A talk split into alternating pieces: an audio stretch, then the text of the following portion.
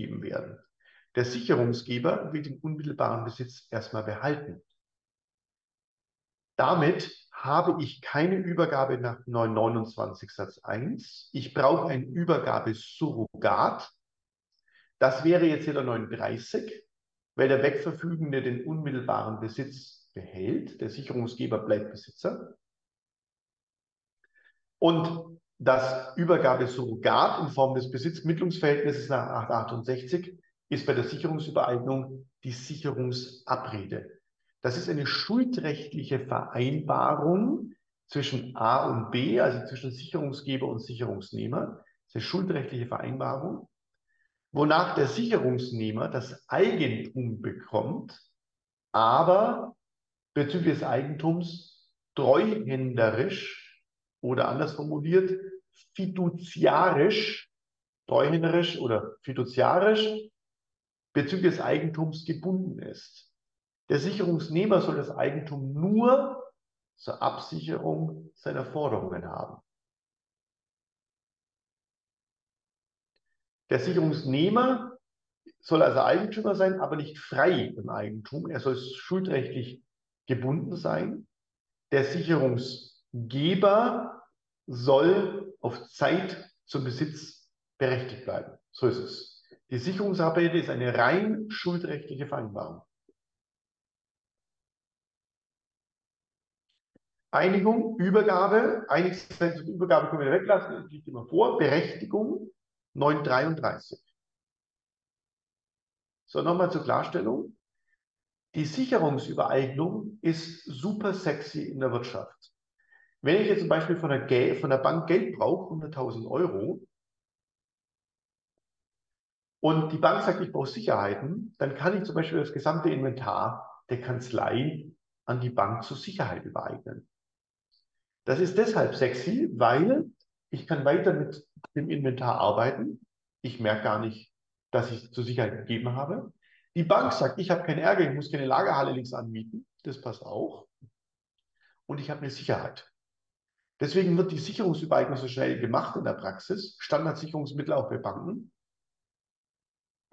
Die Schwäche der Sicherungsübereignung liegt aber darin, dass für den Fall, dass der Sicherungsgeber, mein Beispiel ich, nicht Eigentümer der Sache ist, der Erwerber auch nicht gutgläubig das Eigentümer wird. Warum nicht? Weil bei 39 der gutgläubige Eigentumserwerb nach 933 sich vollzieht. Und der 933 sagt, du kannst zwar gutgläubiger werden, aber erst wenn die Sache übergeben wird. Und immer wenn im Gesetz drin steht, übergeben wird, dann ist es der Grundtatbestand des 929 Satz 1.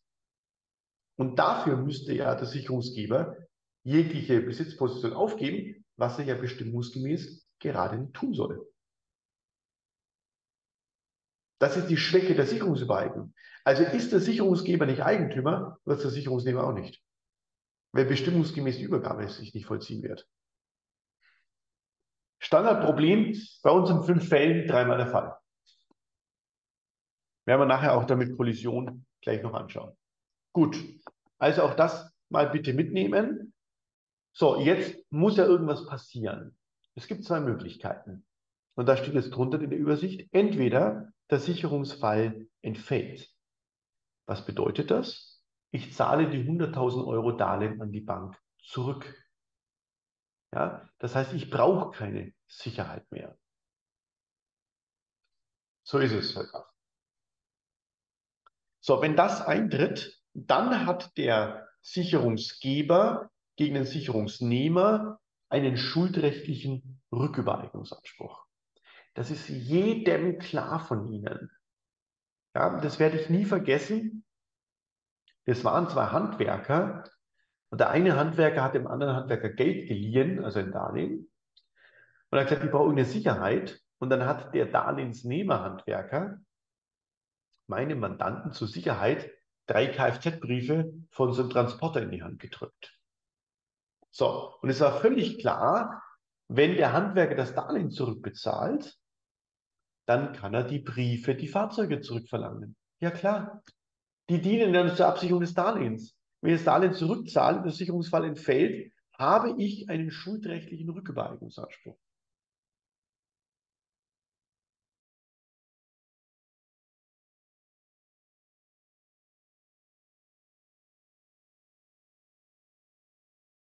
Gut, also ist, glaube ich, nachvollziehbar. Eine Mindermeinung sagt, kein schuldrechtlicher Rückübereignungsanspruch, sondern aufgrund einer Bedingung würde das Eigentum zurückfallen. Das würde ich so, wenn er überhaupt ganz kurz erwähnen, würde sagen, nein, Bedingungen führen zu Rechtsunsicherheiten. Und damit wüsste ich nicht, wer Eigentümer ist, wenn im Streit stünde, ob eine Befriedigung eingetreten ist oder nicht. Ich sage nur Zinsen. Also ich bringe mal ein Beispiel. Wenn er jetzt 100.000 Darlehen mit Zinsen aufgenommen hat, dann entwickeln sich die Zinsen ja jeden Tag. Wenn nur ein Cent nicht gezahlt wurde, wäre das Eigentum nicht automatisch zurückgefallen. Und deswegen sagt der BGH, wegen der Rechtsunsicherheit tritt keine Bedingung ein, sondern nur ein schuldrechtlicher Rückübereignungsanspruch in der Tat Verkauf. Und wenn der nicht freiwillig zurückeignet, dann muss ich ihn halt verklagen. So ist es.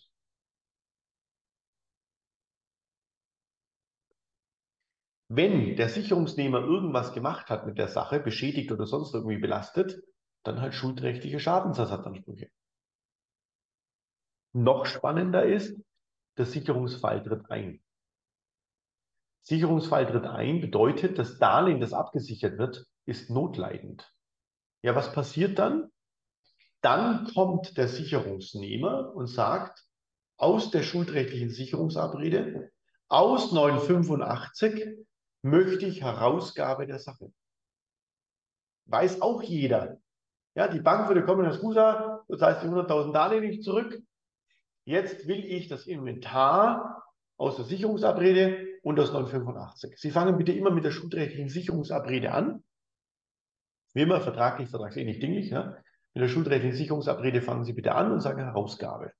So, und jetzt, was auch bekannt sein muss, ist ja gleich der Fall 2 bei unserem Hauptkurs. Der Sicherungsnehmer kann nur Herausgabe zur Verwertung nach den 1228 fortfolgende analog verlangen. In 1204 fortfolgende steht das Pfandrecht. So, ganz kurzer Exkurs zum Pfandrecht, werden wir auch gleich noch sehen. Der Pfandrechtsinhaber wird ja nicht Eigentümer, sondern er bekommt ein Verwertungsrecht. Wenn also, als Beispiel, die Frau Dillinger mir ihr Auto verpfändet, dann bleibt die Frau Dillinger immer noch Eigentümerin und ich bekomme das Pfandrecht. Der Pfandrechtsinhaber hat jetzt das Recht, im Sicherungsfall den Pfandgegenstand zu verwerten. 1228 fortfolgende. Ein Pfandrecht ist also ein Verwertungsrecht. Sie bleibt Eigentümerin, die Frau Dillinger erstmal, und ich bin ein Pfandrechtsinhaber. Wenn der Sicherungsfall eintritt, 1228, Pfand 3 liegt vor, dann kann ich über 1227, 985 von der Frau Dillinger die Sache herausverlangen. Aber jetzt darf ich die Sache nicht behalten, sondern die 1228 verfolgende sagen, es kommt zum Pfandverkauf. Das Ding wird versteigert. Ich darf mich aus dem Auto zur Abdeckung meiner Forderung aus dem Darlehen befriedigen. Ich darf das Auto nicht behalten. Das heißt, der Pfandrechtsinhaber hat nur ein Verwertungsrecht, ist nicht Volleigentümer. Und der BGH und die Herrscher Meinung sagen, dasselbe soll beim Sicherungseigentum gelten. Wenn der Sicherungsnehmer jetzt das Sicherungseigentum bekommt, ist er ja treuhänderisch fiduziarisch gebunden. Er soll die Sache ja nur zur Absicherung seiner Forderung bekommen. Also soll er auch nur eine Herausgabeanspruch zur Sicherungsabrede 985 wie beim Pfandrecht vergleichbare Interessenslage zur Verwertung nach den 1228 Verfolgenden haben. Ich bin also fiduziarisch gebunden. Nee, ich kann auch an mich selbst Herausgabe verlangen, Frau Dillinger über die 1228 Verträge. Aber in der Tat muss dann zur Versteigerung berechtigte Person versteigern. Das, und das war auch schon im Examen dran. Ich spiele das gleich durch. Und die Veräußerung erfolgt dann über 1243, 1244. Jetzt kommt erstmal meine Verständnisfrage an Sie. Und damit sehen Sie, dass es völlig logisch ist. Wenn ich gegen die Frau Dillinger einen Forderungsanspruch Darlehen von 10.000 Euro habe, Und ob ich jetzt ein Pfandrecht oder Sicherungseigentum habe, ist eigentlich egal. Und jetzt kommt der Sicherungsfall. Und jetzt nehme ich das Auto 985 1227 aus dem Pfand oder aus der Sicherungsübereignung 985 Sicherungsabrede heraus und lasse es verwerten und das Auto bringt 14.000 Euro, also vier mehr als meine Forderung. Wer soll denn die 4.000 Euro zum Schluss bekommen? Ist doch jedem klar, oder? Die Frau Dillinger. Da sehen Sie die treuhänderische Bindung. Der Sicherungsnehmer, der Pfandrechtsinhaber, bekommt den Gegenstand nur zur Absicherung seiner Hauptforderung. Er ist treuhänderisch gebunden. Und das ist der Grund, warum der BGH sagt, die 1228 Verfolgende finden analog bei der Sicherungsübereignung statt. Weil der Sicherungsnehmer soll doch nur die Befriedigung aus seiner Hauptforderung bekommen, weil die Sicherungsübereignung Absicherung seiner, in meinem Beispiel, Darlehensforderung trägt. Das ist kein Fall der nachträglichen Übersicherung, sondern ein Überlös. Nachträgliche Übersicherung ist was anderes. Wenn ich zum Beispiel ein Auto bekomme, das 12.000 wert ist, die Darlehensforderung ist auch 12 und jetzt zahlt die Frau Dillinger immer mehr zurück. Und zum Schluss sind bloß so 2000 Euro offen. Aber ich habe eine Sicherheit über ein Auto, das 12 wert ist. genau. Und wir leben noch alle. so ist es.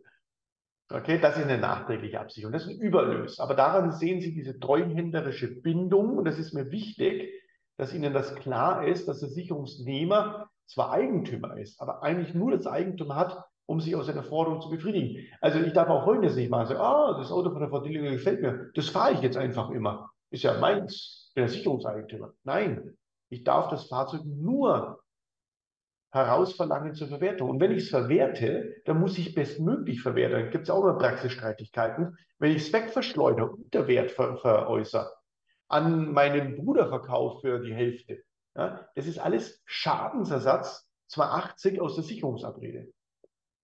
Das ist dann sehr häufig in der Praxis in der Klausur ein Thema, diese treuhänderische Bindung aus der Sicherungsabrede. Also wir nehmen mit, wenn der Sicherungsfall eintritt, kann der Sicherungsnehmer aus der Sicherungsabrede und aus 985 Herausgabe zur Verwertung verlangen. 1228 fortfolgende, weil der Sicherungsnehmer zwar Eigentum ist, aber treuhänderisch gebunden ist, er soll sich nur aus der Hauptforderung befriedigen dürfen. Ja, dann könnte ich jetzt verlangen, Herausgabe Zug um Zug gegen Zahlung, das wäre 273. Ja. Und wenn durch die Nutzung äh, ein Wertverlust eintritt, ne, Kilometer drauf an, Schadensersatz. Frau Bauer, Sie haben auch noch eine Frage.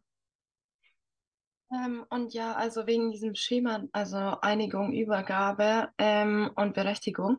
Und zwar bei der Sicherungsabrede, das ist ja mit bei der Übergabe mit dabei. Ähm, das ist doch eigentlich, vermischt man doch dann automatisch irgendwie so Verfügungs- und Verpflichtungsgeschäft, weil man hat ja die schuldrechtliche Sicherungsabrede und die dingliche Übergabe. Also wie macht man das, dass man da halt nicht dann am Ende sozusagen das Trennungsprinzip missachtet? Ja, also erstens, wir sind ja in der Wegverfügung drin, also ja völlig richtig, Einigung, Übergabe, Berechtigung. Bei der Einigung spielt das keine Rolle. Jetzt kommen Sie zur Übergabe, da müssen wir auch aufpassen. Die Sicherungsabrede ist ein Ersatztatbestand für die tatsächliche Übergabe. Nur, dass es klar ist, wo wir sind. Und das fordert der 39. Und das können Sie durchaus erläutern. Deswegen genügt ja auch, habe ich vorhin gesagt, dass die Sicherungsabrede willentlich da ist. Sie muss gar nicht wirksam sein, weil es was Tatsächliches ist. Und das ist kein Verstoß gegen das Trennungsprinzip, weil ich ja den Schuldrechtsvertrag in seiner Funktion und die Übereignung trenne und auch Abstraktionsprinzip, die Übergabe, das Übergabe-Besitzmittlungsverhältnis muss ja gar nicht wirksam sein. Das heißt, sie vermengen es ja gar nicht. Ich sehe nicht, dass sie da ein Problem kriegen. Ich sage anders bei 39, bei der Einigung würde ich sauber die dingliche Einigung auslegen, wie vorhin erläutert, dass die nicht automatisch mit Übergabe vorlag. Das ist ein großes Problem bei 39. Ne? Ich hatte das Beispiel gebracht, heute am 23. schließe ich einen Kaufvertrag und heute übereigne ich, obwohl ich in zehn Tagen das Fahrzeug erst übergebe. Sie haben völlig recht, ich würde bei 39 immer ganz sauber das Trennungsprinzip erläutern und auslegen, damit ich nicht gegen das Trennungsprinzip verstoße. Also ich bringe nur mal das Beispiel. Das hat man vorhin aufgeworfen. Ich verkaufe heute an die Frau Theis das Auto für 10.000 Euro. Und in zehn Tagen übergebe ich das. Und dann würde jeder von Ihnen völlig richtig sagen, heute schuldrechtlich verkauft, Trennungsprinzip nicht automatisch Übereignung. In zehn Tagen durch die Übergabe wird zum Ausdruck gebracht, dass die Verfügungsgewalt übergehen soll, Übereignung. Das ist 929. Bei 39 würden wir heute einen Kaufvertrag abschließen und ich sage der Frau Theis, ja, du, ich möchte schon 6.000 Euro Anzahlung. Und dann sagt die Frau Theis, du, mache ich. Aber dann sage ich dir gleich, ich traue dir nicht, ich zahle dir gleich die 6 Cash. Dann will ich auch gleich Eigentümerin sein, auch wenn du es mir erst in 10 Tagen übergibst. Dann würde die Auslegung ergeben, dass wir heute einen Kaufvertrag geschlossen haben und auch heute uns bereits geeinigt haben. Heute. Ja, Auslegung, auch heute Einigung, dann Übergabe erst in zehn Tagen nach 29 Satz 1. Jetzt brauche ich ein Surrogat und das wäre jetzt das Besitzmittlungsverhältnis, aufgrund dessen ich noch zehn Tage zum Besitz berechtigt sein soll. Das ist der Ersatztatbestand für die Übergabe für die Publizität. Und genau so würde ich das sauber rausarbeiten. Okay, danke. Gerne.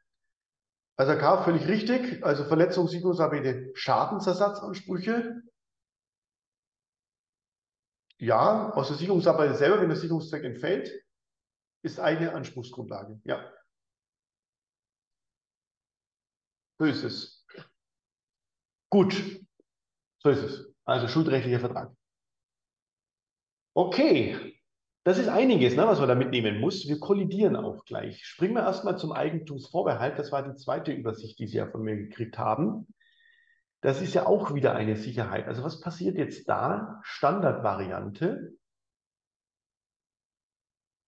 Nein, nein, muss es nicht. Kann alles sein. Der 868 sagt ja, aufgrund Miete, Pacht, Leihe oder ein sonstiges Verhältnis. Kann theoretisch alles sein. Entscheidend ist, dass ich auf Zeit zum Besitz berechtigt sein soll. Das alles. Gut. Kommen wir zum Eigentumsvorbehalt und lassen dann die Sicherheiten nochmal kollidieren. Also beim Eigentumsvorbehalt muss man erstmal ins klar sein, wenn man das so blättert, der steht ja im Kaufrecht. Das ist vielen gar nicht klar. Also, der Eigentumsvorbehalt steht bei 449. Ich schließe einen Kaufvertrag und wenn ich jetzt Eigentumsvorbehalt vereinbare, dann bedinge ich die sofortige Fälligkeit ab. Die Parteien sagen nämlich beim Eigentumsvorbehalt, du Käufer, du musst nicht sofort bezahlen. Dafür muss ich Verkäufer auch nicht sofort übereignen. Ich muss erst übereignen, wenn du gezahlt hast. Wenn man es genau nimmt, ist der Eigentumsvorbehalt eine schuldrechtliche Modifikation, wonach der Veräußerer nicht sofort übereignen muss, sondern erst, wenn der Käufer zahlt. Der Verkäufer behält sich das Eigentum vor bis zur vollständigen Kaufpreiszahlung. Eigentumsvorbehalt. Das ist eine schuldrechtliche Abrede. Und die wird immer zuerst getroffen, weil wir immer erst den schuldrechtlichen Vertrag vor der Übereignung haben. Das haben wir im BGBAT schon mal gesehen. Wir keine übereigneten weg, ohne eine schuldrechtliche Causa zu haben. Gut. Also was passiert in der Praxis? Man schließt einen Kaufvertrag und in den AGBs ist der Eigentumsvorbehalt drin. Sind wir uns einig, dass der Eigentumsvorbehalt immer der AGB-Kontrolle standhalten wird? Warum? Bei einer AGB-Kontrolle 307 Absatz 3 prüfe ich, ob eine Abweichung vom Gesetz angemessen ist. Der Eigentumsvorbehalt steht aber im Gesetz. Verstanden? Der wird also immer einer AGB-Kontrolle standhalten, wenn er wirksam einbezogen worden ist. Also ich habe schuldrechtlich einen Kaufvertrag modifiziert durch 449, dass die Wegübereignungsverpflichtung hinausgeschoben, gestundet wird. Dann wird später übereignet, wenn man Einigung, Übergabe, einig sein zum Zeitpunkt Übergabeberechtigung. Und jetzt habe ich eine Modifikation, dass die dingliche Einigung unter der aufschiebenden Bedingung der vollständigen Kaufpreiszahlung steht. So, jetzt müssen wir nur wieder aufpassen. Was wird jetzt der Standard sein? Zwei Unternehmer oder wir machen es noch viel simpler. Ich bestelle nachher Bürobedarf bei einem Bürobedarfhändler. Dann wird man online draufgehen, Bestelltasten durchgehen, AGB akzeptieren, fertig. Dann wird die Ware zugeschickt und ich zahle sie ein paar Tage später. Sind wir uns einig, dass in den AGBs ein Eigentumsvorbehalt drinstehen wird? Logisch. Ja? Also haben wir einen Kaufvertrag abgeschlossen unter Eigentumsvorbehalt. Drei Tage später wird die Ware geliefert. Gehen Sie davon aus, dass der DHL-Mensch oder wer auch immer die Ware bringt, sagt, Herr Skusa, im Namen vom Bürobedarfhandel übereigne ich Ihnen jetzt diesen Bürobedarf aufschiebenbedingt durch die vollständige Kaufpreiszahlung. Und ich sage, okay, das machen wir so. Macht kein Mensch, ne? Passiert nie. Alle von Ihnen haben das im Eigentum Vorbehalt schon gehabt, wenn Sie Internet bestellt haben. Sie klicken nur immer durch und akzeptieren, akzeptieren, akzeptieren. Gehen Sie mal auf die AGBs, da wird Eigentumsvorbehalt draufstehen. Das heißt, wenn Sie auf Rechnung Waren im Internet bestellen, wird das alles Eigentumsvorbehalt sein. Und Ihnen hat noch nie ein Postbote gesagt, hiermit übereigne ich im Namen von Zelendo die Schuhe aufschieben bedingt. Sondern jetzt müssten wir eigentlich sagen, jetzt haben wir schuldrechtlich einen Eigentumsvorbehalt vereinbart und vertragswidrig, Trennungsprinzip, würde die Übereignung unbedingt vollzogen. Kann ich ja. Das hat der Gesetzgeber erkannt, dass der Eigentumsvorbehalt immer leer laufen würde und hat den 449.1 eingeführt. Den gibt schon lang, aber der wurde im Rahmen der Schuldrechtsreform modifiziert und sagt jetzt nach 449.1, dass für den Fall, dass schuldrechtlich ein Eigentumsvorbehalt vereinbart wird, man vermutet, dass die Parteien die Einigung in Erfüllung des Kaufvertrages ebenfalls aufschieben bedingt vollziehen. Da würde ich zweimal klarstellen, dass es kein Verstoß gegen das Trennungsprinzip ist, sondern der Gesetzgeber sagt, wenn die Parteien schuldrechtlich einen Eigentumsvorbehalt vereinbaren, vermute ich, dass sie dinglich die Einigung aufschiebend bedingt treffen, weil sie die Übereignung so vollziehen wollen, wie sie schuldrechtlich den Kaufvertrag abgeschlossen haben. Das ist eine Vermutungsregel. Also das sollte auch bekannt sein.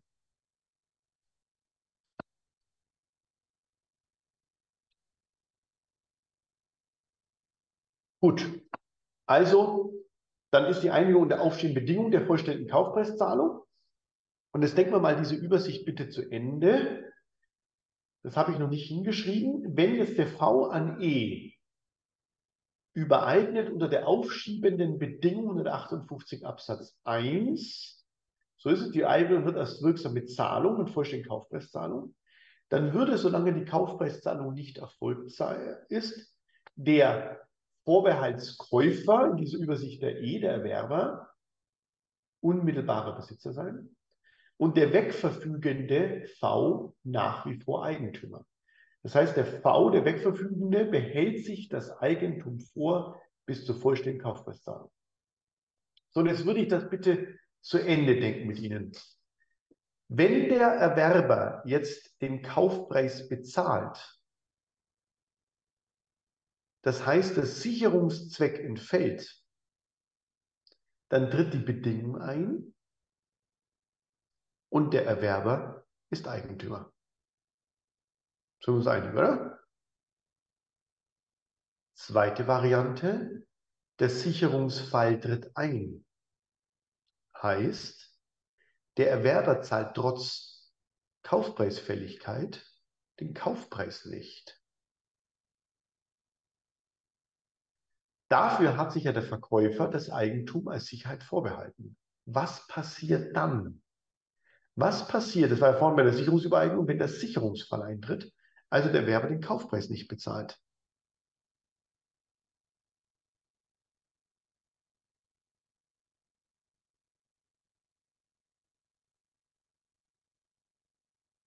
Also kann er, ich wäre noch gehässiger gewesen, Herr Karf, gar nichts. Nichts automatisch. Dafür gibt es nämlich den 449.2. Der 449.2 sagt, es passiert erstmal gar nichts. Denn der Vorbehaltsverkäufer müsste erstmal vom Kaufvertrag zurücktreten. 323. Und dafür muss ich erstmal Frist setzen. Das ist kein Automatismus wie bei der Sicherungsübereignung. Ich müsste erstmal eine Frist setzen und dann vom Kaufvertrag zurücktreten. 323 wegen Nichtzahlung. Erst wenn der Vorbehaltsverkäufer nach 449.2 vom Kaufvertrag zurücktritt, kann ich über 346, 323 die Sicherheit herausverlangen. Und über 985. Weil der Vorbehaltsverkäufer ja Eigentümer geblieben ist, der Erwerber Besitzer und das Recht zum Besitz aus dem Kaufvertrag entfallen ist mit dem Rücktritt.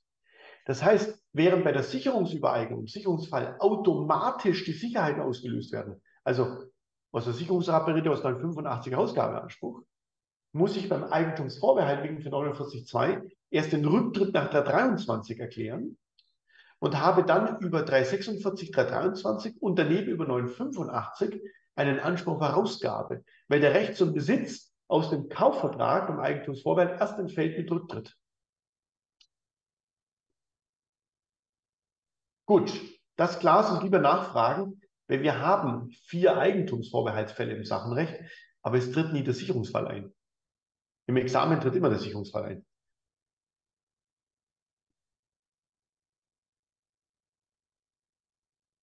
Gut, das klar, so lieber nachfragen. Auch der Eigentumsvorbehalt ist damit super sexy. Ja? Warum? Ich verkaufe etwas, übergebe die Ware, der Käufer hat die Ware und ich habe eine Sicherheit. Keiner merkt was, nichts kostet, eine Sicherheit ist da. So, und jetzt wissen Sie, jetzt habe ich noch eins weggelassen bei dieser Übersicht beim Eigentumsvorbehalt. Wenn der wegverfügende V unter Eigentumsvorbehalt an E verfügt, dann bleibt der V ja erstmal Eigentümer, der E wird Besitzer und der E hat auch eine Anwartschaft. Ja, und das haben Sie auch in Übersicht drin. Das sage ich Ihnen ganz klar. Das, was ich jetzt sage, müssen Sie halt auswendig kennen. Ich sage es auch nur einmal, weil es in Übersichten drin steht zur Anwartschaft. Weil jeder von Ihnen hat die Anwartschaft schon gehört. Damit ist Grundwissen. Und die steht nirgends. Heißt auf Deutsch, Sie müssen es wissen. Ja? Ich gehe einmal kurz durch. Die Anwartschaft ist gesetzlich nicht geregelt. Sie wird nur in Paragraph 2108 Absatz 2 erwähnt. Die Anwartschaft ist nicht gesetzlich geregelt, sie wird nur in Paragraph 2108 Absatz 2 erwähnt. Das ist die Vor- und Nacherbschaft, die vorher schon vererbbar ist. So, die Anwartschaft ist wesensgleiches Minus zum Eigentum bei einem mehrstufigen Erwerbsvorgang bei dem so viele Stufen eingetreten sind, dass der Vollrechtserwerb nur vom Erwerber abhängt. Müssen Sie gar nicht wissen, wie auf der Seite 3 von Übersichten steht es genauso. Das heißt, ich habe einen mehrstufigen Erwerbsvorgang, Einigung, Übergabe, Einigsein, Zuzeitpunkt, Übergabeberechtigung. Und bei dem sind alle Stufen eingetreten, mit Ausnahme von einer. Und die eine hängt nur noch vom Erwerber ab. Und deswegen hat er eine gesicherte Erwerbsposition, eine Anwartschaft. Weil nur noch er in diesem Fall durch Kaufpreiszahlung, die Bedingung herbeiführen kann und damit Vollrechtseigentümer wird. Und wenn es wesensgleiches Minus zum Eigentum ist und gesetzlich geregelt ist, darf ich alle, muss ich alle Vorschriften zum Eigentum analog auf die Anwartschaft anwenden. Also wie übereigne ich eine Anwartschaft? 929 Satz 1 durch Einigung, Übergabe, Einigsein zu der Übergabeberechtigung. Immer wenn irgendwo Eigentum drin steht, gilt das auch für die Anwartschaft. Also alle Vorschriften aufs Eigentum wende ich analog auf die Anwartschaft an. Jetzt ist aber die Anwartschaft wesensgleiches Minus, also ein bisschen weniger als das Eigentum. Was ist die Schwäche der Anwartschaft? Die Abhängigkeit vom schuldrechtlichen Vertrag. Wenn man es genau nimmt, ist es eine Ausnahme vom Abstraktionsprinzip. Diese eintreten,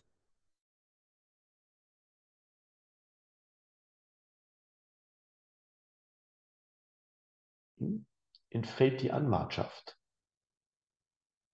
Das ist die Schwäche der Anwartschaft. Normalerweise ist es ein Grundlagenfehler, wenn wir sagen, ich fechte den Kaufvertrag an und deswegen entfällt das Eigentum. Oder ich sage, der Kaufvertrag ist unwirksam, deswegen ist die Übereignung unwirksam. Das ist ein Verstoß gegen das Abstraktionsprinzip. Bei der Anwartschaft, wenn der Schuldrechtvertrag fällt, entfällt die Anwartschaft automatisch. In unserem Beispiel gerade, ich verkaufe unter Eigentumsvorbehalt. Dann ist der Erwerber Inhaber der Anwartschaft. Wenn der Verkäufer jetzt wegen Zahlungsrückstand zum Beispiel vom Kaufvertrag zurücktritt, wandelt sich der Kaufvertrag in ein Rückgabeschuldverhältnis. Der Käufer schuldet den Kaufpreis gar nicht mehr. Damit kann die Bedingung der vollständigen Kaufpreiszahlung gar nicht mehr eintreten und die Anwartschaft entfällt ersatzlos. Fechte ich den Kaufvertrag an wegen Täuschung, fällt der Kaufvertrag weg, kann die Bedingung der Kaufpreiszahlung gar nicht mehr eintreten, entfällt die Anwartschaft ersatzlos.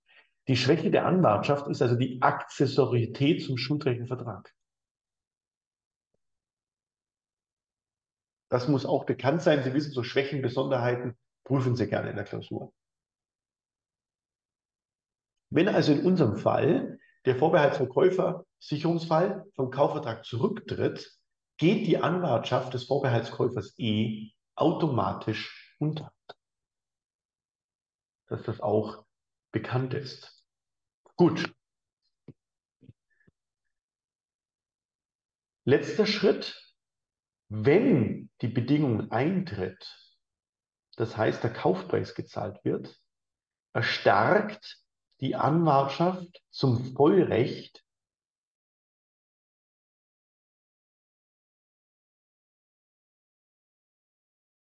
Eintritt erstarkt die Anwartschaft zum Vollrecht kraft dinglicher Surrogation 1247 analog, soll heißen, wenn der E oder wer auch immer ein Dritter den Kaufpreis zahlt, erstarkt die Anwartschaft bei dem, der sie hat, zum Vollrecht durch dingliche Surrogation.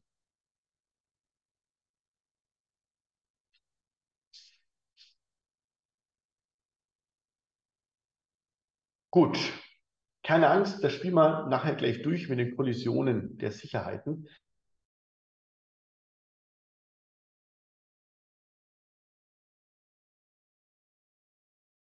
Der Sicherungsfall eintritt, Rücktritt, fertig. Genau, 47 analog. Brauchen Sie gar nicht lesen, steht nichts drin.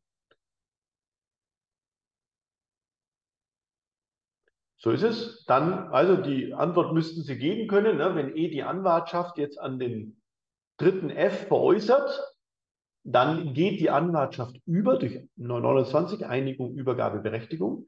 Wenn aber jetzt dieser Kaufvertrag zwischen dem V und I fällt, warum auch immer, dann geht die Anwartschaft ersatzlos unter. So ist es. Die Schwäche der Anwartschaft. Ja, und auch gleich noch durchspielen nach der Pause. Gut. Verlängerter Eigentumsvorbehalt. Äh, ja, ja, klar. Eigentum, Besitz, kein Recht zum Besitz. Ja. Verlängerter Eigentumsvorbehalt, sehr, sehr, sehr beliebt. Spielen wir dann auch nach der Pause gleich durch. Erstmal abstrakt. Beim verlängerten Eigentumsvorbehalt haben wir erstmal einen stinknormalen Eigentumsvorbehalt.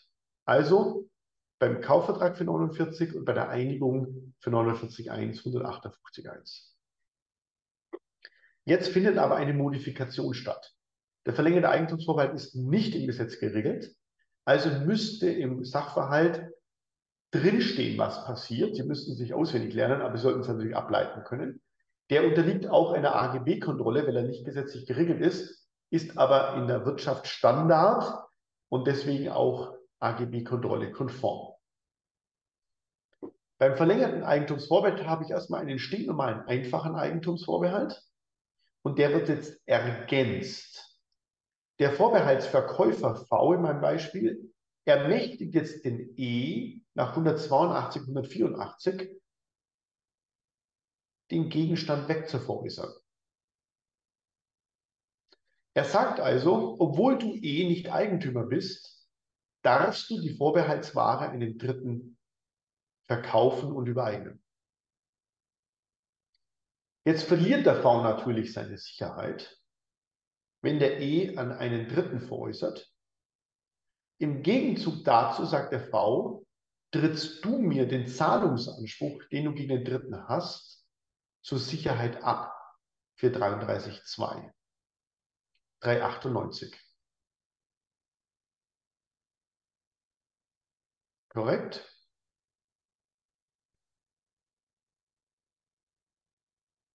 So, und jetzt würde ja dann der Zahlungsanspruch dem Vorbehaltsverkäufer zustehen. Der Vorbehaltsverkäufer kann aber den Kaufpreis nicht immer einziehen. Deswegen ermächtigt der Vorbehaltsverkäufer V den E zum Einzug des Kaufpreises nach 362 285. Das heißt, wir haben drei Modifikationen. Keine Angst, wir spielen es gleich nach der Pause durch. Der Vorbehaltsverkäufer V ermächtigt den Vorbehaltskäufer E zum Einzug des Kaufpreises nach 362 285. Grundsätzlich kann ich nur den Gläubiger zahlen, es sei denn, der Gläubiger ermächtigt einen Dritten zum Einzug. 362 285.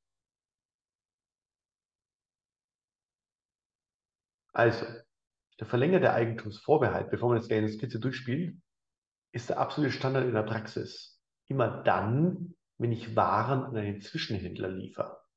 Ich sage jetzt mal Edeka. Wenn Andexer Molkerei 100.000 Joghurts an Edeka liefert, dann haben die ein Zahlungsziel von 14 Tagen. Glauben Sie, dass die Joghurts 14 Tage im Regal stehen? Nee. Der liefert die unter Eigentumsvorbehalt.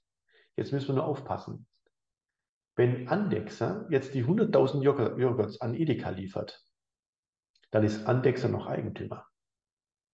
Wenn jetzt Edeka diese Joghurts verkaufen würde an die Kunden, an Sie, ist Ihnen klar, dass das eine Unterschlagung wäre, ein Straftatbestand, eine Eigentumsverletzung, 823.1, weil Edeka veräußert fremdes Eigentum von Andexer. Da droht eine einstweilige Verfügung. Das wäre eine Pflichtverletzung gegen den Eigentumsvorbehalt, weil der Vorbehaltskäufer das fremde Eigentum des Verkäufers verletzt.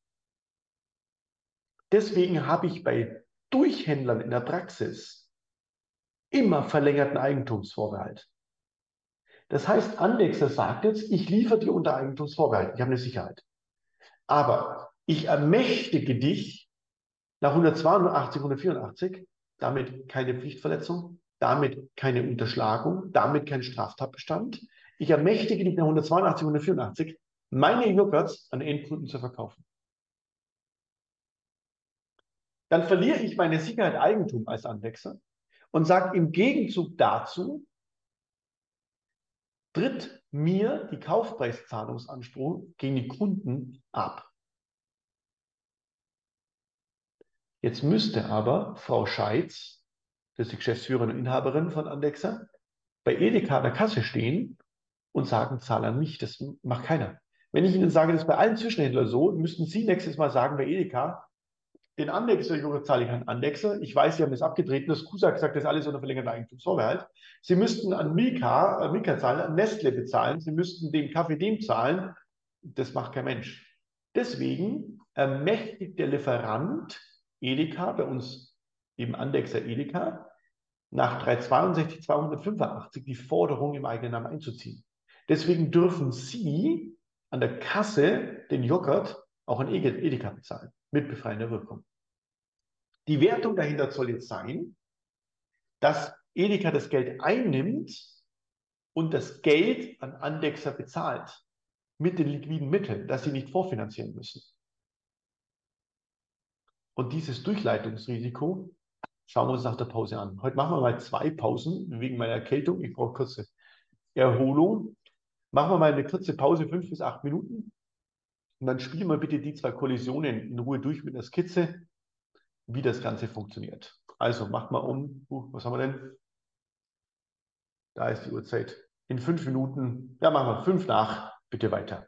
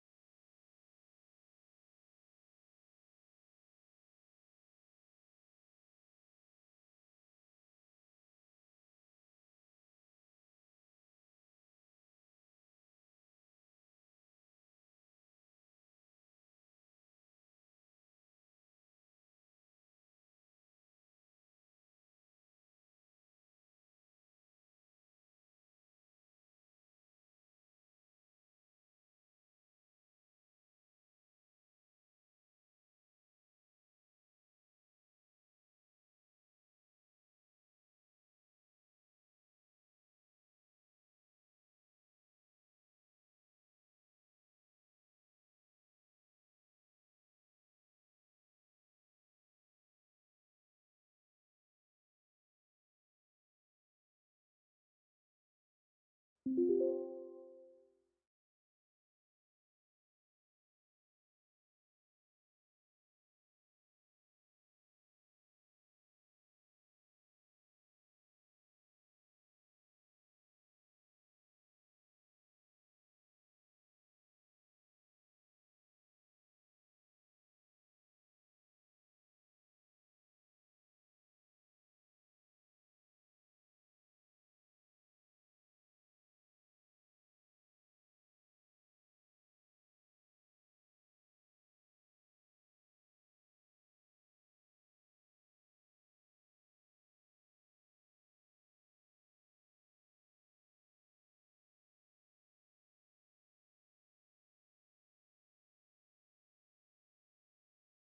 thank you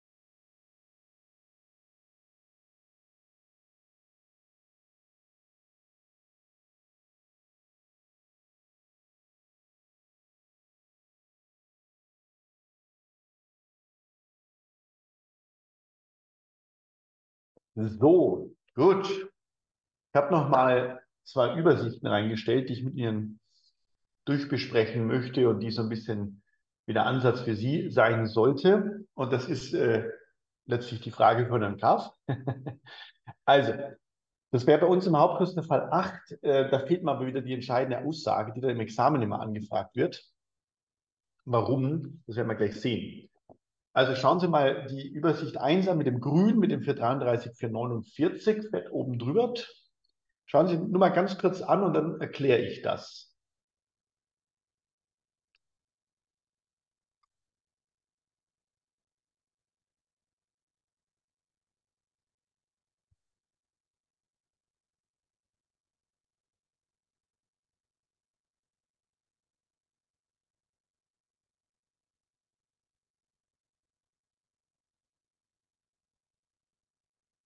Also, der V verkauft an den E 1000 TV-Geräte für eine Million. Warum ich das nenne, werde gleich auch die 100.000 Joghurts, werden gleich sehen, warum. 1000 TV-Geräte für eine Million und zwar der Eigentumsvorbehalt. Das ist jetzt in der Stufe 1 erstmal ein ganz simpler Standard-Eigentumsvorbehalt, 929 Satz 1, 158 1 für 49 1. Das heißt, die Folge wäre, dass der V bis zur Kaufpreiszahlung Eigentümer bleibt, der E wird Besitzer und hat die Anwartschaft. Nochmal zur Klarstellung. Solange der E jetzt nicht bezahlt, dürfte er nicht an Dritte den Gegenstand veräußern, wäre nicht sein Eigentum, das wäre eine Unterschlagung, wäre ein Straftatbestand, wäre deliktische Handlung, einstweilige Verfügung, Pflichtverletzung. Weil es ja das Eigentum des V ist. Deswegen werden V und E einen verlängerten Eigentumsvorbehalt vereinbaren. Nochmal, der ist gesetzlich geregelt, müsste in der Klausur drinstehen. Das heißt, der V ermächtigt den E nach 182, 184 zur Weiterverfügung. Wenn jetzt der E, ein Zwischenhändler, ein TV-Gerät an den D verkauft für 1000 Euro, dann hätte ich ja wieder E an D, Einigung, Übergabeberechtigung. E ist nicht Eigentümer, aber vom verfügungsberechtigten Eigentümer V nach 182, 484 ermächtigt. Damit hat der E an den D nach 929.1 als Berechtigter wegverfügt. Die Folge ist aber, dass der V seine Sicherheit an diesem TV-Gerät verliert. Im Gegenzug dazu tritt der E seine Kaufpreisforderung aus 433.2, die er jetzt für das eine TV-Gerät gegen die hat, an den V ab. 398 für 33,2. Der BGH sagt, die Auslegung ergibt, dass es ein Austausch von Sicherheiten ist. Eigentum weg, Kaufpreisforderung da. Deswegen stehen die in Bedingung zueinander, 158.1. Das heißt also, der V ermächtigt den E zur Wegverfügung nur, wenn der E im Gegenzug die Kaufpreisforderung an ihn abtritt. So, jetzt müsste eigentlich der V, das soll das geregelte unten bedeuten, der V jede Forderung gegen den D geltend machen, gegen den Kunden. Das wird nicht möglich sein. Deswegen ermächtigt der V den E nach 362 285 zum Einzug des Geldes. So, der Idealfall ist jetzt, dass der D, die Kunden, das Geld an E bezahlen, der E damit Liquidität hat, um den V zu bezahlen. So, wenn das passiert, haben wir keinen Fall. Deswegen habe ich das jetzt nochmal eingespielt, um den Sicherungsfall mit Ihnen durchzuspielen. Und der muss wieder bekannt sein, der war auch schon circa im Examen dran. Sicherungsfall würde jetzt bedeuten, der E bezahlt nicht. So, jetzt nochmal zur Klarstellung für 49.2. Wäre wie beim Grundfall, der V könnte jetzt vom Kaufvertrag zurücktreten dann hätte der V gegen E über 346,1, 323 und über 985 für 49,2 einen Herausgabeanspruch auf die 1000 TV-Geräte. Also nochmal langsam, wenn der Sicherungsfall eintritt, steht nicht drauf, wie vorhin auch, könnte der V jetzt nach 323 zurücktreten, nach Fristsetzung, und könnte dann über 346.1, 323 und 985 für 49.2 von E-Herausgabe verlangen. So, jetzt sagt der E, von den 1000 TV-Geräten habe ich noch 300. Dann würde der V von den E 300 TV-Geräte über 346 985 herausverlangen. Also insofern hat der einfache Eigentumsvorbehalt als Sicherheit gewirkt für 300. Dann sagt der V, ja, und wo sind die restlichen 700 hin? Dann sagt der E, die habe ich an Kunden verkauft. Ich bin der Zwischenhändler. Dann wird der V sagen, okay, dann ziehe ich jetzt den verlängerten Eigentumsvorbehalt. Wie viele diese Kunden haben noch nicht den Kaufpreis gezahlt? Jetzt sage ich irgendwas. 250, sagt er jetzt. Bei 250 sind Kaufpreisforderungen offen. Die haben auf Rechnung bezahlt oder ähnliches. Dann sagt der V jetzt, ich widerrufe E gegenüber die Einzugsermächtigung nach 362 285. Du darfst nicht mehr einziehen. Und ich, V, mache jetzt aus abgetretener Kaufpreisforderung für 33,298 den Anspruch direkt gegen die Kunden geltend. Jetzt hat der verlängerte Eigentumsvorbehalt gegriffen. Das heißt, der V ist zwar nicht mehr Eigentümer dieser 250 TV-Geräte, die Sicherheit ist weg, aber er hat als Ersatz eine Kaufpreisforderung für 33,298 gegen die Kunden erlangt. Das heißt, für die 250 Geräte kriegt der Kaufpreis von D. Jetzt sagt der V, und was ist mit den restlichen 450? Ja, also 300 hast du noch, 250 Kaufpreisforderung, 1000 habe ich dir geliefert, 454. Dann sagt er eh, ja, das ist der Pech. Die habe ich veräußert an den Dritten, also ist das Eigentum als Sicherheit weg. Und die Dritten haben mich auch schon bezahlt. Aber ich habe dir die Kohle nicht weitergeleitet. Und dieses Durchlaufrisiko, also dass der E die Kaufpreise, die er einnimmt aus veräußerten Gegenständen, tatsächlich an V weiterleitet, das Durchlauf- oder Durchleitungsrisiko, trägt der Vorbehaltsverkäufer vor. Das ist das typische Risiko, das Ausfallrisiko des verlängерten Eigentumsvorbehalts, dass der Käufer das Geld, das aus dem Weiterverkauf der Waren bekommt, nicht nutzt, um die Kaufpreise gegenüber V zu bezahlen. Für das hat der V keine Sicherheit. Und jetzt wissen Sie, was Sie als Anwalt dem Mandanten immer hinweisen müssen und worum es geht. Genau das ist in der Praxis der Fall. Wenn der Sicherungsfall eintritt, sagen alle Stopp, nichts mehr weiter veräußert, ich will meine Ware raus und versuchen zuzugreifen. Also das muss bekannt sein. Das ist bei uns der Fall 8, der läuft leider ein bisschen anders, aber dieser Grundfall, der muss bekannt sein, weil es ein Standardproblem ist. Also nochmal, alle Zwischenhändler, ja, wir reden nicht nur von Edeka, wir reden von Saturn, von Mediamarkt, von Kaufland, von allen. Die kaufen alle die Waren auf Rechnung unter verlängerten Eigentumsvorbehalt veräußern weiter. Also schön war damals der Görg, der Insolvenzverwalter, bei der Kaufhofpleite, er hat noch nie so ein großes Unternehmen gesehen, dem nichts gehört. Weil die Waren alle bei den Lieferanten liegen.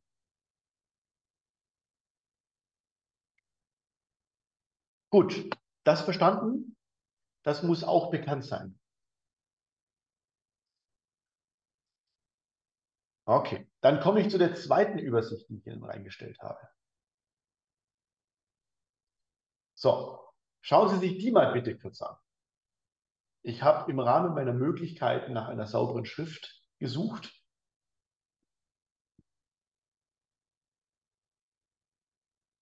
Erstmal anschauen und dann gehe ich das mit Ihnen durch. Auch super wichtige Variante.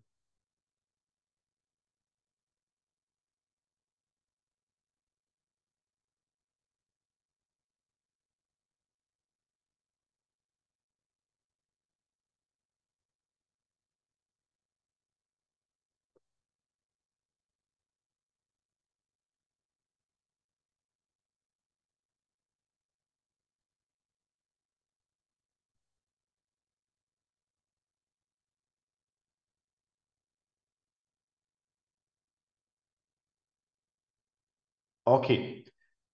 Also, ich beantworte erst noch die Frage zum alten Fall von Herrn Kauf. Natürlich könnte der V auch nicht vom Kaufvertrag zurücktreten und könnte den Kaufpreis einklagen und dann vollstrecken. Ja, das Problem ist nur, wenn jemand Blatt liegt, da wird nicht mehr viel mehr rüberkommen. Wenn er dann zurücktritt und fällt alles zusammen, das würde ich auch nicht machen in der Praxis. Aber gute Frage, das war bisher nicht im Examen dran, aber zur Klarstellung, wenn der Sicherungsfall eintritt, muss der V, der Vorbehaltsverkäufer, ja nicht zurücktreten. Da haben wir gesagt, kein Automatismus. Er könnte die Kaufpreisforderung auch einklagen, hätte aber dann halt keine Sicherheiten. Ja, er könnte in die Sachen rein vollstrecken, wenn sie dann noch da sind, ein Jahr später oder zwei. Viel interessanter ist, der V tritt zurück, was wir gesagt haben, nach der 23. Und jetzt bitte aufpassen, er fällt ja nicht aus. Er hat ja neben dem 323 den Schadensersatzanspruch 280 1 3 281, der ja neben dem Rücktritt steht, 325. Er könnte ja auch Schadensersatz statt der Leistung verlangen, 280 1 3 281 und würde auch den vollen Kaufpreis bekommen. Okay? Also Kaufpreis wäre auf jeden Fall die beste Variante. Gut, aber weil der Schuldner immer platt ist, spielt das in der Praxis keine große Rolle, wäre aber so neben Rücktritt auch Schadensersatz statt der Leistung. Ich komme zu der Übersicht und die ist auch wieder super wichtig. Das ist der Standardfall in der Praxis und war schon zigmal im Examen drin und wir haben es auch dreimal in den Hauptkursunterlagen drin. Leider ein, zwei Mal in einer sehr exotischen Variante. Schauen Sie mal die Übersicht an. Wir haben einen Zwischenhändler. Nochmal, das sind 90 Prozent aller Händler in Deutschland. 99 wahrscheinlich sogar. Ich habe vorhin ein paar genannt, von Deichmann über Karstadt, über Saturn, alles, was sie einkaufen, Zwischenhändler. Und jetzt sage ich immer am Anfang mal die Bank. Ohne Bank können Sie gar nichts machen. Sie können keine Löhne bezahlen, Sie können Miete zahlen. Zahlen Sie mal bitte Cash. Das geht ja bei den allermeisten Fällen nicht. Das heißt, ich brauche am Anfang eine Bank. Und ich habe jetzt mal ein schönes plastisches Datum genommen, nämlich den 8.8.1988. Ja, dass man so schön sieht, das ist schon lange her. Jetzt hat dieser Zwischenhändler, nennen wir sie vielleicht mal Saturn GmbH, ja, am 8.8.98 einen Darlehensvertrag abgeschlossen in Form eines Geschäftsbesorgungsvertrages, nämlich eines Zahlungsdienstvertrages. Kennen wir alle als Konto. Ja, ein Girokonto eröffnet, damit ich Miete, Gehälter und alles bezahlen kann. Ein Girokonto.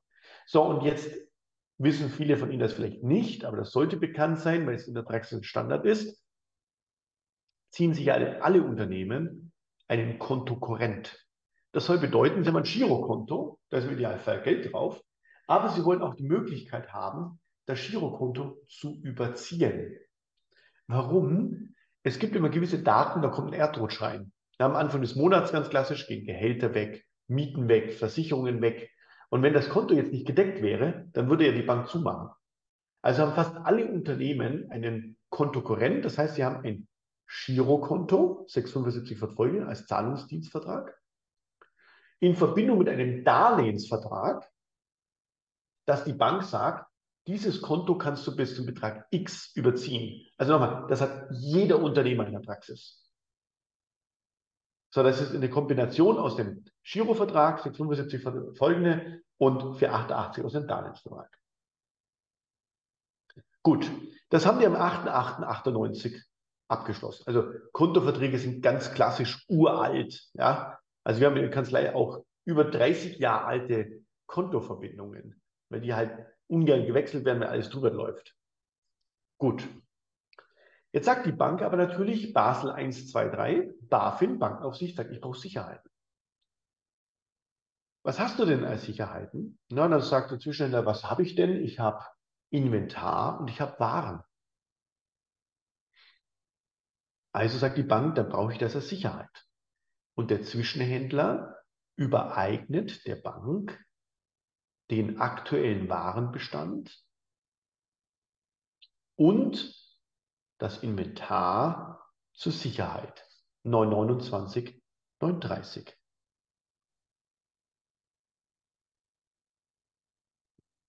Okay? So, und jetzt mache ich eine Modifikation. Jetzt sollte klar sein, dass diese Einigung oben bei der Bank vom 8.8.88 ist.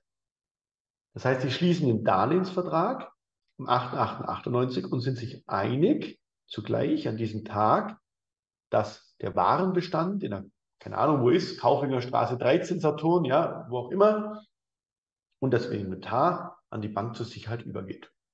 Da habe ich eine Einigung, Übergabeberechtigung passt. Was man damit kein Problem. So, jetzt sind wir aber nicht mehr am 8.8.98. Ich gehe davon aus, dass da niemand von Ihnen schon auf der Welt war, außer ich. da ist am 23.11.23 nichts mehr da. Ne? Also vor allem keine Waren mehr und auch kein Inventar mehr. Das ist ja revolvierend. Ich hatte mal jemanden von Mediamarkt da und der hat mir erklärt, dass jedes Mediamarkt-Warenlager so konzipiert ist, dass spätestens in zwei Monaten alle Waren einmal durchgehandelt worden sind, damit die nicht so große Warenlager vorbehalten müssen. Also da wäre nach zwei Monaten nichts mehr da. Deswegen hat sich die Bank am 8.8.98 mit Saturn als Zwischenhändler darauf geeinigt, dass nicht nur der aktuelle, sondern der jeweilige Warenbestand in der Kaufinger Straße 13 zur Sicherheit an die Bank übereignet wird. Also nicht nur der Warenbestand in der Kaufinger Straße am 8.8.88, sondern der jeweilige, als auch der künftige Warenbestand. Das nennt man jetzt eine antizipierte oder auch antizipierte oder eine vorweggenommene, ist alles dasselbe, Sicherungsübereignung. Das heißt, der Zwischenhändler der Bank und die Bank sind sich bei dieser Skizze einig, dass nicht nur der aktuelle jetzige, sondern auch der jeweilige künftige Warenbestand in der Kaufinger Straße 13 an die Bank zur Sicherheit übereignet werden.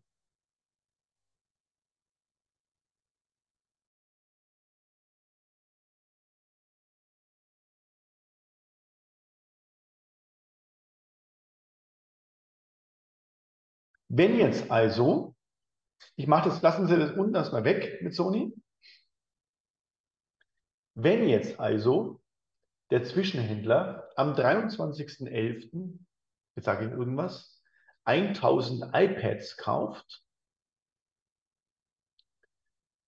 und Eigentümer wird, dann will der Zwischenhändler auch diese 1000 iPads, die der Zwischenhändler am 23.11.23 ins Lager bekommen hat, an die Bank zur Sicherheit übereignen. Von einer antizipierten Übereignung sprechen wir immer dann, wenn zwei Parteien eine Einigung zu einem Zeitpunkt treffen, 8.8.98, dass das Eigentum an Gegenständen, die der Zwischenhändler künftig erwirbt, 23.11.23, sich erstrecken und dann hier mit dem Beispiel auf die Bank übergehen soll. Also eine vorweggenommene Übereignung. Eine antizipierte vorweggenommene Übereignung liegt immer vor, wenn der Wegverfügende und der Werber sich einig sind zur Eigentumsübertragung und Gegenständen, die der Zwischenhändler jetzt noch gar nicht hat. Okay? Das heißt, in diesem Beispiel, das Sie vor sich liegen haben, würde sich die Frage stellen, der Sicherungsübereignung in die Bank, dass die Einigung am 8.8.88 erfolgt ist. Genau, die müssen auch nicht mehr existieren. Ne? Wäre bei dem iPad sehr wahrscheinlich. So, und wenn man jetzt an der Einigung, ne, ich mache das jetzt mal, das könnten Sie sich auch überlegen, bei der Einigung 8.8.88 hinschreiben, dann sehen Sie vielleicht schon das Problem bei jeder antizipierten Übereignung. Eine Einigung, das haben wir vorher noch nicht gemacht, muss hinreichend bestimmt sein. Also der Rechtsverkehr, jeder Dritte muss wissen, worauf sich die Einigung bezieht. Ich kann der Frau Schör nicht irgendein Auto verkaufen und ich kann der Frau Graf auch nicht irgendein PC verkaufen und übereignen. Das stimmt nicht ganz. Ich kann ihr irgendeinen verkaufen, aber ich kann ihr nicht irgendeinen übereignen sachenrechtlichen Bestimmtheitsgrundsatz. Denn keiner wüsste dann, was für ein PC, was für ein Fernsehen. Der sachenrechtliche Bestimmtheitsgrundsatz sagt, dass sich die Einigung auf eine ganz bestimmte Sache beziehen muss, damit der Rechtsverkehr weiß, wer Eigentümer an dem Gegenstand ist und wer nicht. Und jetzt müsste man ja bei jeder antizipierten Übereignung sagen, woher wollen die denn am 8.8.88 wissen, was künftig Saturn erwirbt. Und sind wir uns einig, am 8.8.88 haben die nicht daran geglaubt, dass es sowas wie ein iPad gibt? Das heißt, der sachenrechtliche Bestimmtheitsgrundsatz wäre nicht gewahrt. Wir hätten keine wirksame Übereignung. Und deswegen sagt die Literatur und Rechtsprechung, damit eine solche antizipierte Sicherungsübereignung möglich ist, damit der Bestimmtheitsgrundsatz im Rahmen der Einigung gewährleistet ist, brauche ich über die Einigung hinaus einen sogenannten Individualisierungsakt. Das heißt, die Einigung muss, damit sie bestimmt ist, einen Individualisierungsakt mit umfassen. Soll im konkreten Beispiel bedeuten, Bank und Saturn müssten sich am 8.8.88 einig sein, dass das Eigentum am künftigen Warenbestand in der Kaufinger Straße 13 auf die Bank übergehen soll. Der Individualisierungsakt wäre jetzt, die Ware wird in die Kaufinger Straße 13 verbracht. Wenn ich das vereinbare als Individualisierungsakt, dann weiß ich genau, worauf sich die Bank und der Zwischenhändler am 8.8.88 geeinigt haben. Wird nämlich am 23.11.23 1000 iPads in die Kaufinger Straße 13 gelegt, dann weiß jeder, der Rechtsverkehr weiß, das sollte an die Bank zur Sicherheit übergehen. Das ist der Individualisierungsakt. Oder Raumsicherungsverträge. Alle Waren, die in diesen Raum gebracht werden. Oder Markierungsverträge. Alle Waren, die so markiert werden. Das sind die Individualisierungsakte. Das Einbringen in diesen Raum. Das Markieren dieser Ware. Ja, oder bei uns im Hauptkurs mit dem Fall 9, das Markieren der Tiere, ne? zum Beispiel durch eine Brandmarkung. Zack. Ne? Dass ich jetzt hier, keine Ahnung, das Kalb markiere. Dann habe ich eine Individualisierung, wenn die Parteien sich einig sind, dass sich darauf die Einigung bezieht. Und wenn Rechtsverkehr ist dann ganz klar, wird das iPad in die Kaufinger Straße 13 reingebracht, dann sollte das an die Bank zur Sicherheit übereignet werden. Also werden die Bank oder Zustände in dem Beispiel am 8.8.88 eine Einigung getroffen haben, dass der jeweilige Warenbestand, also Individualisierung sagt, die Waren, die in die Kaufinger Straße 13 gebracht werden, an die Bank zur Sicherheit übergeben. Damit wäre mein Beispiel die Bank Sicherungseigentümer an den 1000 iPads. So, ist das erstmal klar? Ja, das geht. Ja? Denken Sie nur an die Gattungsschuldverkauf. Da verkaufe ich Ihnen auch irgendein Auto. Natürlich muss es gewisse Auf äh, Anforderungen erfüllen, aber dessen mittlere Art und Güte ist nicht hinreichend bestimmt. Korrekt. Das ist der sachenrechtliche Bestimmtheitsgrundsatz. Deswegen kommt es ja auch dann 243.2 zur Konkretisierung. Gut.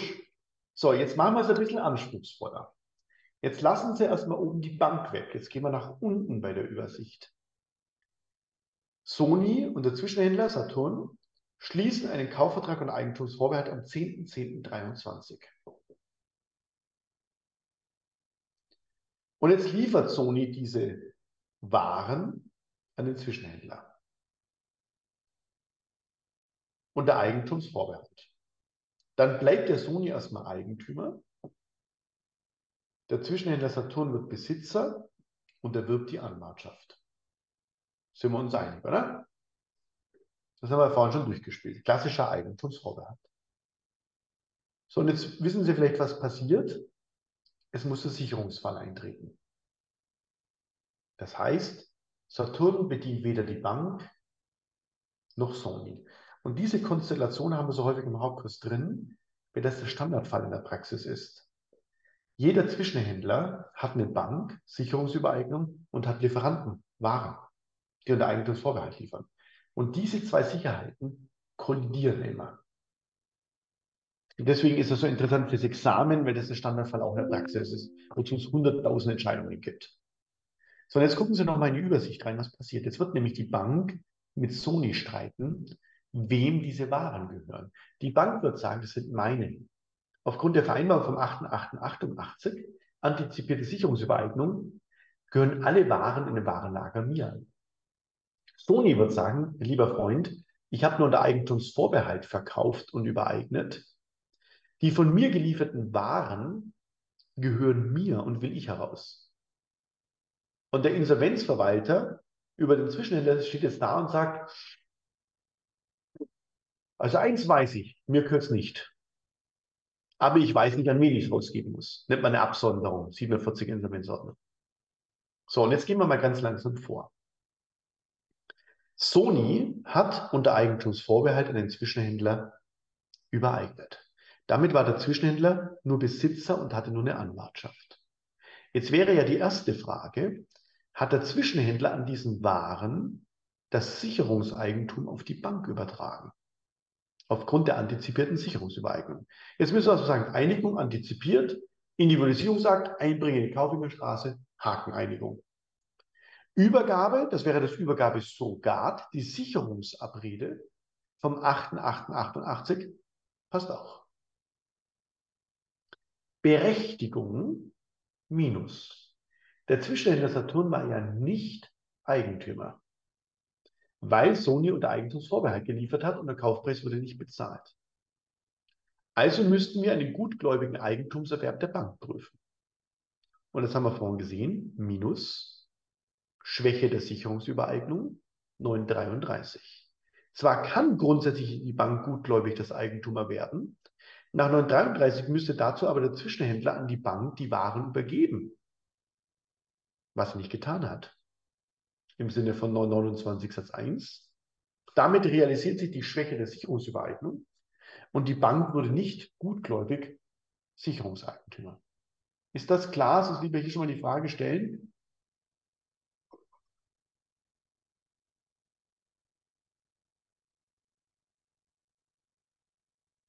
Gut. Also, die Bank hat nicht das Eigentum erlangt.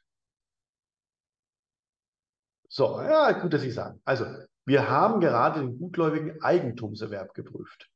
Und der ging nicht durch, weil für den gutgläubigen Erwerb nach 930, 933 der Zwischenhändler im Besitz an die Bank nach 929 Satz 1 übergeben müsste, also jegliche Besitzposition auf seine Veranlassung verliert und die Bank unmittelbare oder mittelbare Besitzer werden soll. Und das ist nicht der Fall. Die Waren sind immer noch beim Zwischenhändler. Und der Zwischenhändler ist ja nicht Eigentümer, weil Sony unter Eigentumsvorbehalt geliefert hat und der Kaufpreis noch nicht gezahlt wurde.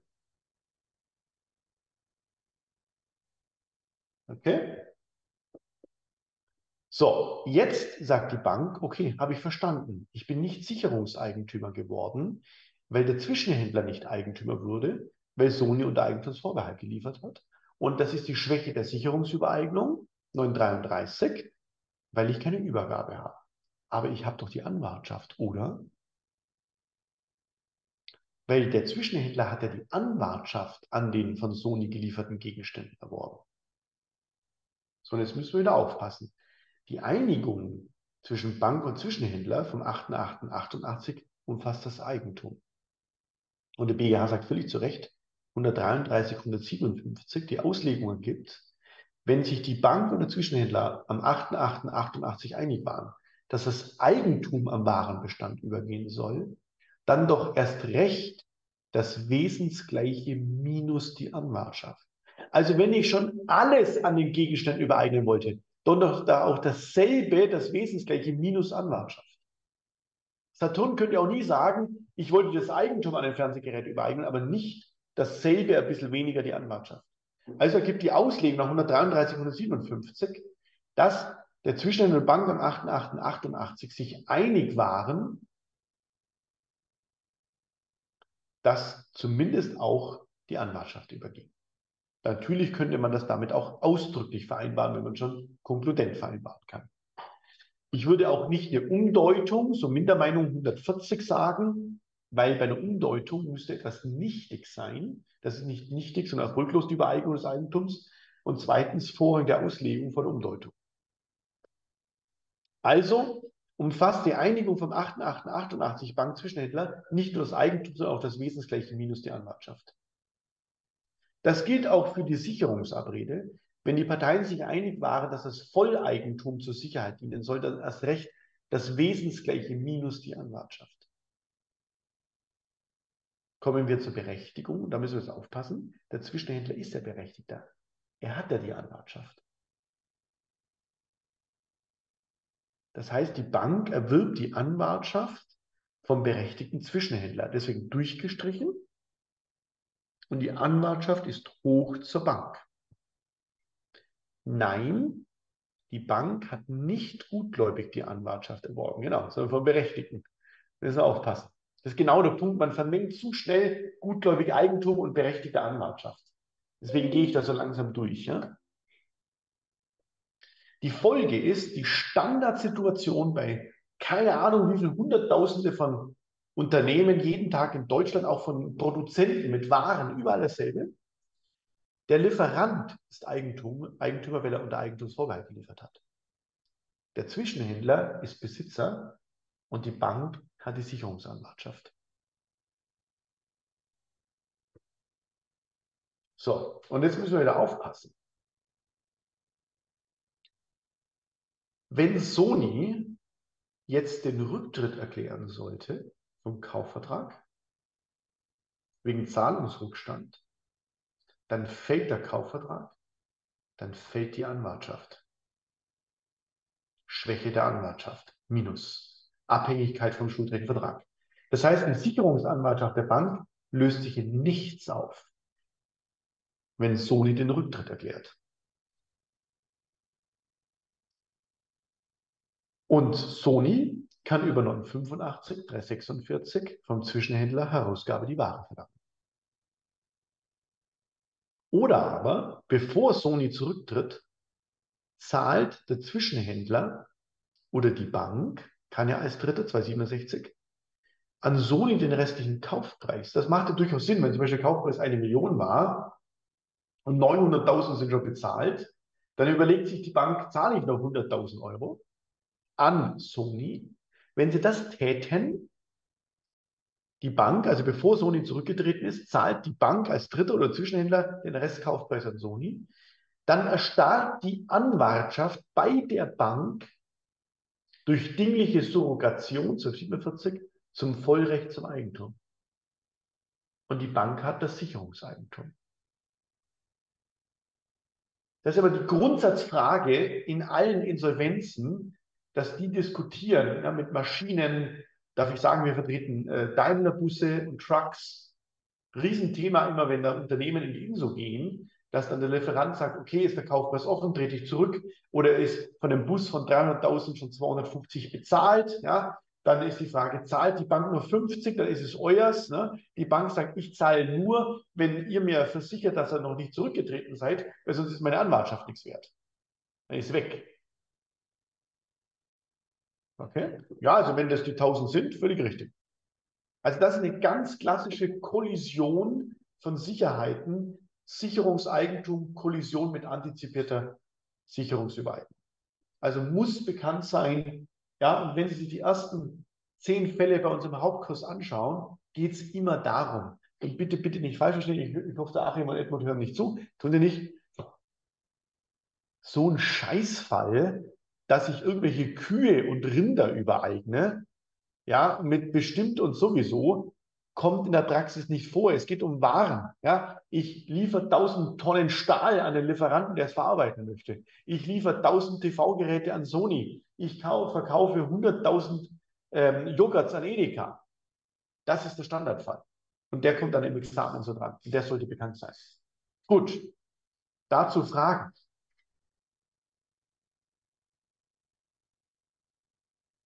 Also spielen Sie diese Sicherheiten und Sicherungsfälle bitte durch.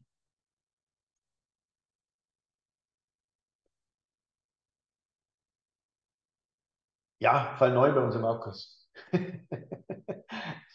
ja, da hat man so einen exotischen BGH-Fall gebracht, wie ich das abgrenzen soll. Ich, ich verstehe das, ja, dass ich richtig, äh, das will auch klar sagen, dass man so einen Fall reinbringt. Wenn man danach den Grundfall, der immer im Examen dran, in der Praxis drankommt, wie das hier durchspielt. Aber unser nächster Fall ist dann vielleicht ein, Hundewelpen. Ja, bitte, ein Hundewelpen ist süß, aber damit fahre ich kein Gerichtsverfahren durch. Gut. Und nochmal, darüber muss man auch in der Praxis die Bank, den Lieferanten aufklären, was sind die Schwächen, die Stärken des Eigentumsvorbehalts, des verlängerten Kollision mit Sicherungsübereignung, was sind die Schwächen, die sich da realisieren das auch klar ist. Und da geht es um richtig Asche. Gut. Ich komme zum Immobiliarsachenrecht, springe da nochmal zu den Ansprüchen zurück, aber ich vermenge das dann nachher ein bisschen, werden Sie gleich sehen. Und vor der nächsten Pause machen wir erstmal so ganz plump ähm, die Übereignung einer Immobilie durch. Also Übereignung einer Immobilie, Einigung, Übergabe, einig sein zum Zeitpunkt der Übergabe, Berechtigung. Fast. Wir haben zwei Modifikationen. Also, Einigung, das sind wieder zwei korrespondierende Willenserklärungen, die darauf gerichtet sind, dass das Eigentum übergeht. Okay, haben wir verstanden. Und jetzt haben wir in 873 eine spezielle Regelung zu dieser dinglichen Einigung. Und wenn diese dingliche Einigung darauf gerichtet ist, dass das Eigentum an einer Immobilie übergehen soll, dann muss diese dingliche Einigung vor einer zuständigen Stelle, nämlich dem Notar, erklärt werden. Okay? Das ist die Auflassung 925. Bitte aufpassen, es muss nicht notariell beurkundet werden. Der 925 sagt, die dingliche Einigung auf Übereignung einer Immobilie muss vor einer zuständigen Stelle erklärt werden. Das geht auch mündlich. Es muss nicht notariell beurkundet werden. Okay, also 873 1 925. Ich brauche eine dingliche Einigung auf Übergang des Eigentums vor einer zuständigen Stelle. Die Erklärung vor einem Notar. Ist nicht höchstpersönlich, ich kann mich vertreten lassen. Gut, dann haben wir bei beweglichen Sachen gesagt, der Besitz ist der Publizitätsträger zum Eigentum, 1006. Weil wir nämlich keine sonstigen Publizitätsträger Dokumente haben, die das Eigentum wiedergeben. Das haben wir bei Immobilien schon. Das Grundbuch. Im Grundbuch steht in Abteilung 1 der Gegenstand drin, also Müllerstraße 23 München, Flurnummer 1147, 800 Quadratmeter, bebaut mit Mehrfamilienhaus, ne, so als Beispiel. Der Gegenstand und der oder die Eigentümer stehen drin in Abteilung 1. Das heißt, wir haben einen monsterstarken Publizitätsträger, nämlich das Grundbuch. Das Grundbuch wird vom Grundbuchamt, das ist eine Behörde beim Amtsgericht geführt. Das heißt, alle Grundstücke in Deutschland sind in Grundbuchämtern niedergelegt und damit haben wir einen super starken Publizitätsträger. Das habe ich jetzt ausführlich gesagt, weil ich das nachher noch brauchen werde. Also beim Grundbuchamt. Und das Grundbuchamt wird durch Rechtspfleger gepflegt. Das sind keine Juristen, die haben eine Ausbildung, Rechtspfleger in diesem Bereich, also die wissen schon, wie es geht. Und dazu muss ich nichts wissen. Wir haben ja die Grundbuchordnung, haben Sie ja auch in Ihrer Gesetzessammlung enthalten, die Grundbuchordnung. Und da müssen Sie nichts dazu wissen. Außer, wieder zum Verständnis, 13 und 17 fortfolgende GBO, Grundbuchordnung, nämlich der sogenannte Voreintragungs- Grundsatz. Der Voreintragungsgrundsatz nach der 1317 vertragene GBO sagt, dass das Grundbuchamt nur dann eine Änderung im Grundbuch vornimmt, wenn der zuvor als berechtigte Eingetragene der Umtragung zustimmt. Das sind Automatismen. Das bedeutet, als Beispiel, wenn die Frau Regnert als Eigentümer eines Grundstücks im Grundbuch eingetragen ist und jetzt soll das Eigentum übertragen werden, dann nimmt das Grundbuchamt eine Umtragung nur vor, wenn die Frau Regnert sagt, ich will das so. Voreintragungsgrundsatz. Wenn Frau Regnert als Eigentümerin drinsteht, und die Frau Henkel kommt und sagt, bitte das Eigentum an die Frau Horta übertragen, dann sagt das Grundbuchamt, nee,